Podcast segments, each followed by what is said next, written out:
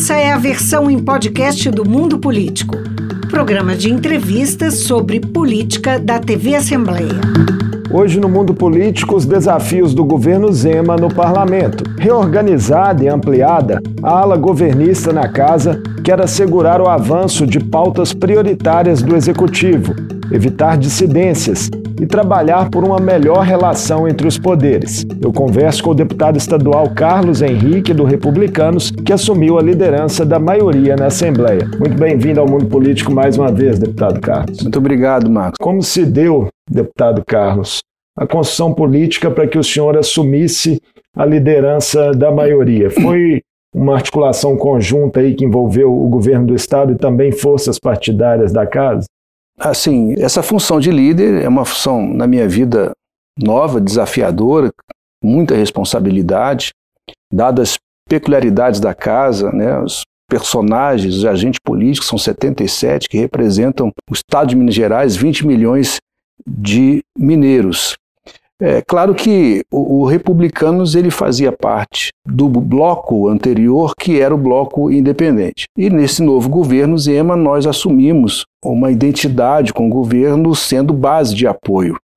E nessa construção, o próprio governo, alguns deputados, né, viram em nós essa capacidade de poder assumir essa função. Então, é um, de fato, é um, é um arranjo político né, com a anuência do governo, com a anuência dos deputados que compõem esse bloco, coordenado pelo deputado Cássio. Então, a nossa missão é uma missão dura, árdua, grande pela frente, mas nós nos sentimos é, preparados, mas com toda humildade, naturalmente, deve ser peculiar a função de um líder, porque ele tem que transitar bem na casa, ele tem que ter uma boa comunicação com os deputados, tem que ter capacidade de convencimento, compreender o perfil e a personalidade de cada deputado, né, suas necessidades, que no fim converge para o eleitor, porque é, tudo que nós fazemos, que os deputados fazem e esperam, o fim é o eleitor. Experiências anteriores do senhor como secretário de Estado, também integrando a mesa da Assembleia, podem ajudar nesse trabalho?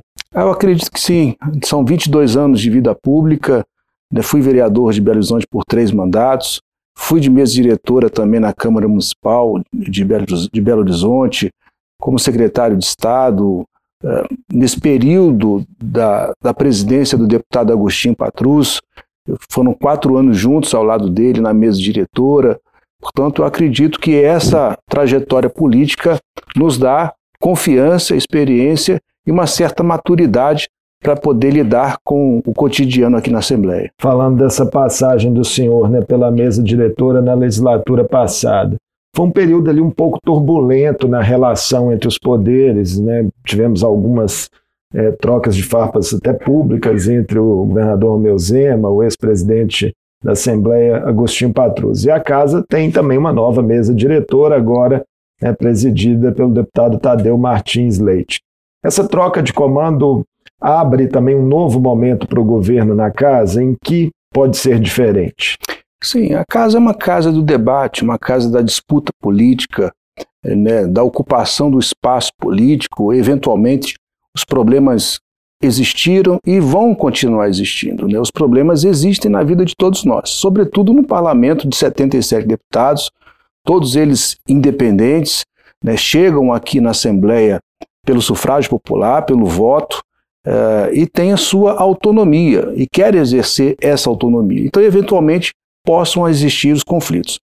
Com a eleição do novo presidente, deputado Tadeu Martins Leite, dado o seu perfil conciliador, né, ele transita muito bem é, na, nos perfis de esquerda, de direita, de centro, né, isso vai contribuir e muito nesse novo ambiente que nós estaremos construindo na Assembleia. Então, o deputado Tadeu Martins Leite ele teve a anuência de todos os deputados, é, todos se sentiram, estão se sentindo extremamente representados por ele como presidente da Assembleia, e ele vai ser o ator principal né, das, para que as pautas possam ser apresentadas em plenário. Já começamos essa semana é, votando mais de 20 projetos, se não me engano, foram 28 projetos. Então, é uma sinalização muito clara é, da capacidade dessa nova gestão da Assembleia, com a composição dos novos deputados, de, sermos, de ser uma Assembleia extremamente produtiva. Problemas existirão, sempre existirão, porque há uma disputa política, né? mas o mais importante é que naquilo que tem o interesse do cidadão, a gente possa buscar sempre a convergência possível. A liderança da maioria é definida né, pelo grupo da casa com maior número de membros. No caso, o Bloco Minas em Frente, de 33 deputados, que é integrado pelo Republicanos, partido do senhor. Ainda no campo da base, né, o Bloco Minas avança com 24 deputados. Mas é natural que alguns parlamentares atuem de forma mais independente. Com quantos né, dos 57 deputados aí, somados os dois blocos, o senhor acredita que o governo Zema pode contar efetivamente para essa largada? vamos contar com os 57. Né? Esse será uma das nossas funções, o nosso trabalho. É estar presente no cotidiano desses 57 deputados e a gente ter essa coesão, essa força é, política na Assembleia para dar sustentação ao governo Zema. Né? Eu acredito muito na capacidade desses 57 deputados, da, do espírito público, do espírito é, representativo que eles têm aqui na casa e da responsabilidade de cada um. As pautas que virão para casa, que serão discutidas amplamente com o presidente, com a mesa diretora, com o colégio de líderes, são pautas importantíssimas para o desenvolvimento econômico e na geração de emprego e renda para o Estado. Né? Nós queremos um Estado forte, nós queremos um Estado com geração de emprego e renda, com oportunidade, com investimentos, com saneamento da dívida pública. Então, nós temos muita responsabilidade. Então, os 57 deputados que compõem a base do governo Zema têm essa sensibilidade, tem o critério mais importante é o da responsabilidade. É saber que o governador precisa dos 57 deputados porque as nossas ações, as ações de governos, elas vão reverberar muito de forma positiva na vida do povo. As articulações governistas né, passarão, deputado Carlos, além do senhor, também pelo líder de governo Gustavo Valadares e pelos de blocos, né, Cássio Soares e Gustavo Santana. Estão todos afinados? Todos têm um bom trânsito no governo, todos são muito colaboradores do governo, todos tiveram na última legislatura uma excelente relação com o governo. O deputado Cássio, ele, para mim, ele demonstra um ponto de equilíbrio muito importante e uma capacidade de maturidade deste governo. O deputado Cássio, ele compunha na última legislatura, um bloco independente. É, chegou até a ocupar cargos em CPIs. Né? É, então ele teve uma função mais de oposição ao governo, dada a sua independência política. Ele faz parte de um grande partido, o PSD, que, se não me engano, fez nove, nove deputados. deputados. Né? E a maturidade deste governo é esquecer as coisas que para trás ficaram no relacionamento e construir um novo relacionamento, um novo olhar para a Assembleia né, respeitando a autonomia dos poderes, mas tendo esses momentos de convergência. Eu acho que o deputado Cássio ele demonstra a sua liderança e está muito bem sintonizado com o governo. O deputado Gustavo Santana é, também a relação dele com o governo é a melhor possível, ele tem uma boa relação com o secretário de governo, com o governador Romeu Zema, é um grande parceiro deste governo. E nós estamos agora efetivamente na base é, do governo. Gustavo Valadares já foi líder na casa, é experimentado, um grande líder, é, muito bem sintonizado com o governo. Portanto, esse, esse quarteto tem tudo para dar certo, é o quarteto que vai estar dando a sustentação que o governo precisa nessa casa. O governador Romeu Zema tem tido interlocução direta com os líderes ou isso está mais a cargo ali do secretário de governo Ingoreto, do vice Matheus Simões? Eu pergunto também para saber se, na visão do senhor, é importante que o governador tenha uma participação direta, efetivamente, mais próxima dos deputados, para é facilitar claro, o ambiente. É claro, né? Esse, esse novo olhar, essa nova visão de governo em relação à Assembleia passa também pela proximidade, pela construção de pautas, pela afinidade que esses líderes terão com o governo Zema, com o governador, com o secretário de governo, com o vice-governador. Nós não podemos construir se nós, primeiro, não tivermos esse importante alinhamento. Né? E o governador é, é, o foco central, é a pessoa central nessa busca de construção política. A relação ela, ela será muito positiva, nós teremos os nossos encontros é permanentes. Eu, quando me fui convidado para ser líder, foi uma, uma das questões que eu ponderei, pontuei, a participação dos líderes nos encontros de governo, com o secretariado, com o governador, para que nós possamos estar muito bem é, antenados, sintonizados, para que ao chegar na casa a gente possa ter mais autonomia mais confiança e mais liberdade para trabalhar com os deputados. Vamos falar então de algumas pautas importantes para o governo, deputado Carlos. É, já se fala na imprensa, né, na chegada em breve à Assembleia, de uma reforma administrativa na qual seriam criadas aí, pelo menos duas novas secretarias de Relações Institucionais e de Comunicação, além de outras possíveis mudanças. Pode vir algo que venha gerar atritos com servidores, por exemplo, alterações de carreira, de direitos? Não, isso não está em discussão. Essa reforma é um rearranjo mesmo administrativo. Né? Uma das, das razões é o, o secretário de governo está com uma função muito uh, exacerbada, está muito, muito complicado para ele porque ele absorveu muito a estrutura do Estado como um todo.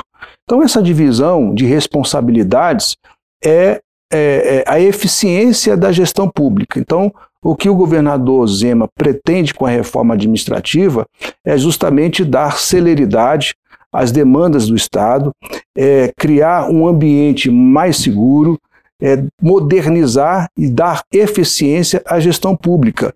E isso não precisa necessariamente você tratar de é, aumento de cargos e salários, de despesas, muito pelo contrário. A gestão continuará sendo enxuta, esse, essas duas secretarias que serão criadas continuam sendo infinitamente menores do que a, o número de secretarias que existia no antigo governo. Portanto, os dois cargos serão criados é para dar mais é, é, celeridade né, e um melhor arranjo administrativo. Portanto, essas pautas polêmicas que tocam a vida do servidor público, elas não estão no escopo dessa matéria nesse momento. Ainda sobre servidores, né, áreas específicas como segurança, educação, saúde têm acumulados aí alguns desgastes pontuais na relação com o executivo, demandas salariais, enfim e tem representantes aguerridos aqui no parlamento, né? tanto na base quanto na oposição. O diálogo com esses grupos talvez seja um dos principais desafios para o governo nesse novo momento de relação com a Assembleia. É, é os novos representantes, os novos atores da casa, é, cada um vem representando um setor específico da sociedade. O setor de segurança pública está mais representativo, a área da educação está mais representativa e também da saúde. Então, são os três focos né, é, mais importantes nessa estrutura é, de governo a discussão, evitavelmente, elas vão acontecer, inevitavelmente vão acontecer. É, e a vida do servidor, o governador tem mostrado ao longo da sua gestão de quatro anos, ele fez uh, praticamente o que ninguém imaginaria que ele pudesse fazer: é conseguir pagar os salários dos servidores em dia, pagar o 13 terceiro com a data programada, ou seja, os servidores tiveram os quatro anos com muita tranquilidade. Claro que há funções específicas que merecem, né, é, é, querem uma melhor condição salarial. Né? Ninguém discute que determinado servidor, seja da área de segurança pública, da educação, da saúde, não, não, não tenham a, a melhor condições para o trabalho, o melhor salário para que eles possam trabalhar com mais estímulo e com justiça. Ocorre que nós precisamos, o governador Romeu Zema está trabalhando efetivamente, exaustivamente, para controlar uh, o déficit público. Né? E um dos pontos da reforma uh, que nós, da, da, da, lei de recuperação fiscal, que está é uma das pautas que virão para a Assembleia, trata justamente desse equilíbrio de contas. Né? São quase 150 bilhões de reais, mais de 140 bilhões de reais de dívida que o Estado tem com a União. Então, ou seja, se nós conseguirmos aprovar, eu acredito na responsabilidade, no bom senso dos deputados que compõem essa base, nós vamos dar fôlego para o Estado. E aí sim, nós vamos poder trabalhar, pensar, organizar melhores condições para os nossos servidores. Essa adesão de Minas né, ao regime de recuperação fiscal com a União, de fato, continua sendo uma prioridade do Executivo, nas palavras do próprio governador, quando foi empossado aqui né, para o seu hum. segundo mandato. E não avançou, né, deputado Carlos Henrique, na legislatura passada. A que, que o senhor acredita né, não ter tido esse avanço e como fazer daqui para frente esse processo de convencimento dos deputados? Olha, eu, eu sou muito defensor do diálogo, eu sou muito defensor de que a, a Assembleia ela tem um rito, ela tem uma cultura dela própria. Tudo deve ser discutido previamente. E quando as coisas são bem discutidas previamente e chegam para a Assembleia, para o conjunto de deputados de forma transparente, eu acho que é isso que a gente precisa, é dar transparência para essa pauta aos deputados. O deputado, para votar o regime de recuperação fiscal, ele tem que entender o que, é que ele está votando, ele tem que estar seguro do que ele está fazendo. Né? Então, nós vamos discutir exaustivamente, passo a passo, é, artigo por artigo, desta reforma para que os deputados possam saber efetivamente o que estão votando e votar com muita segurança. Defender o projeto diante da opinião pública, mostrando por que, que é importante a aprovação do regime de recuperação fiscal. Você imagina, você dormir todos os dias, o governador dormir todos os dias com na cabeça dele sabendo que tem que pagar 150 bilhões de reais para a União. Então você imagina, ah, de repente o Supremo derruba a liminar e exige que o Estado pague essa conta de forma imediata. Isso quebra o Estado. Né? Por, por outro lado, se esse acordo ele for firmado e for chancelado pela Assembleia, nós vamos ter um ano é, de não pagamento dessa dívida e vamos ter um escalonamento de pagamento dela ao longo do, do, do tempo. Então, é, é, nós é, precisamos que esse regime seja aprovado para que a gente possa melhorar a infraestrutura do Estado, possa melhorar o serviço de educação, o serviço é, é, de saúde pública, enfim, de segurança pública, essa infraestrutura do Estado que está, é, existe ainda muito que fazer. Nós temos os problemas sérios a serem resolvidos, como a infraestrutura de estradas, é, por exemplo. estão em péssimo estado. É, as, elas estão, ainda assim, em relação ao antigo governo, muita coisa se fez em relação à recuperação de rodovias que são geridas pelo Estado. Há muito que se fazer, sim. Nós estamos falando da maior malha rodoviária do país, com muitos problemas, porque é, não há uma, uma, uma, grande intervenção em infraestrutura de estradas há muitos anos. Né? E agora sim, nós temos MGs que foram agora recuperadas, né? e há outras que precisam ser recuperadas, mas para isso a gente precisa é, fazer o equilíbrio das nossas finanças. Outra bandeira do governo são as privatizações. A única em tramitação por hora, né, já inclusive passou pela CCJ, é a da Codemig, a empresa que explora o nióbio em Araxá. Mas o governo sempre fala também, deputado Carlos, na CEMIG, na Copasa, pelo menos em declarações aí públicas do governador e de secretários. O que, que o senhor sente na casa? Há clima para essas pautas avançarem? Olha, a Codemig eu acredito que há um, um clima melhor para que os deputados possam avaliar e aprovar é, essa matéria. A gente precisa tratar ponto a ponto. Né? Então, acho que a questão de CEMIG e Copasa, é, elas são importantes, mas neste momento elas não são prioritárias. A prioridade é a gente dar celeridade àquilo que já está em condições de ser aprovado pelos, avaliado pelos deputados, que é a Codemig. Então, é, eu penso que já nesse primeiro quadrimestre nós vamos estar aqui discutindo essa matéria e eu acredito muito na, na aprovação dela aqui na casa. A interlocução, deputado Carlos, entre os governos estadual e federal também né, é importante para Minas Gerais e ainda parece um pouco travada. O Republicanos Partido do Senhor tem pregado no plano nacional né, o arrefecimento da polarização política. É, o governador Romeu Zema, né, que apoiou o ex-presidente Jair Bolsonaro e o presidente Lula, o senhor acredita que eles precisam se sentar mais à mesa nesse momento? Seria positivo para Minas Gerais que isso acontecesse? Sim, claro. Eu acredito muito na, na, na capacidade desses governantes de sentar, dialogarem e entender que o mais importante é a gente tratar da vida do povo. A vida do povo tem que ser tratada em primeiro lugar. Eu acho que tanto o governo federal quanto do governo do estado, eles estão abertos para este diálogo. O nosso partido, você citou, o presidente Marcos Pereira, que é o presidente nacional do nosso partido, ele virou primeiro vice-presidente na Câmara dos Deputados. Nós temos quatro senadores, né? nós temos uma, uma, uma independência em relação ao, ao governo federal, mas com a capacidade de ter uma boa articulação. Então, o nosso partido, acho que ele será muito estratégico para poder fazer essa aproximação, essa ponte do governo do Estado com o governo federal.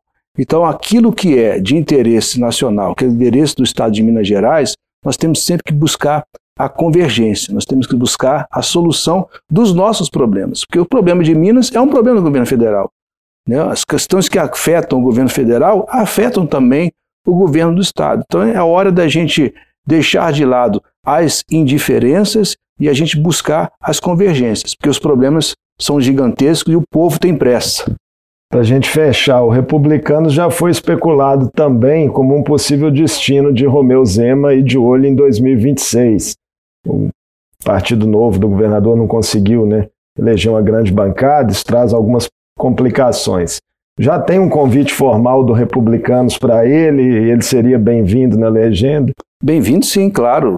Qual partido político que não gostaria de ter uma personalidade tão importante né, como o governador Romeu Zema, com o governo aprovado por mais da metade dos mineiros, reeleito, né, buscando aí o equilíbrio das contas públicas, governando com muita competência, com muita responsabilidade, um governo de quatro anos sem sem escândalos nenhum de corrupção. Então, é um, hoje ele se encontra como um dos principais personagens políticos nacional. É, Tê-lo em nosso partido, claro que para nós seria uma grande conquista. E qual partido né, que tem esse perfil de centro-direita que não gostaria de ter uma pessoa como o nosso governador Romeu Zema. Se ele quiser, as portas estão abertas, claro que sim, por que não? Seria um prazer tê-lo conosco e construir juntos é, as mudanças que o Brasil precisa.